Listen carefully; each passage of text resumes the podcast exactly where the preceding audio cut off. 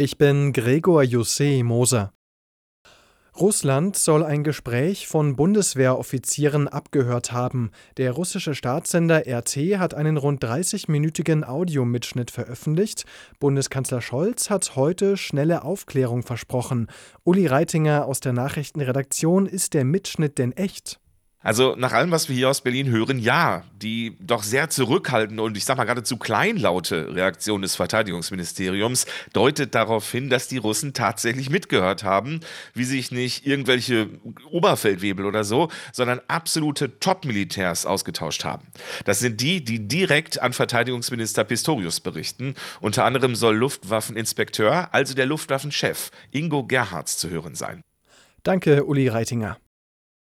Den Gazastreifen per Luft mit Hilfsgütern zu versorgen, ist nur ein Tropfen auf dem heißen Stein. Das hat FDP-Politiker Lechte im Deutschlandfunk gesagt. Zwar habe das 1948 bei der Berliner Luftbrücke gut funktioniert, im Gebiet um den Gazastreifen gäbe es jedoch kein geeignetes Flugfeld.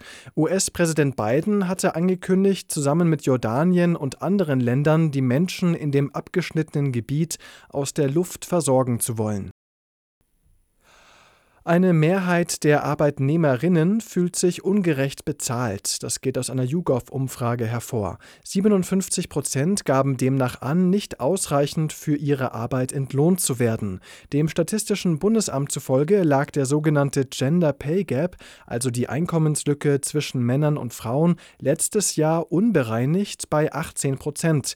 Dennoch haben 45 Prozent der befragten Frauen noch nie eine Lohnerhöhung gefordert.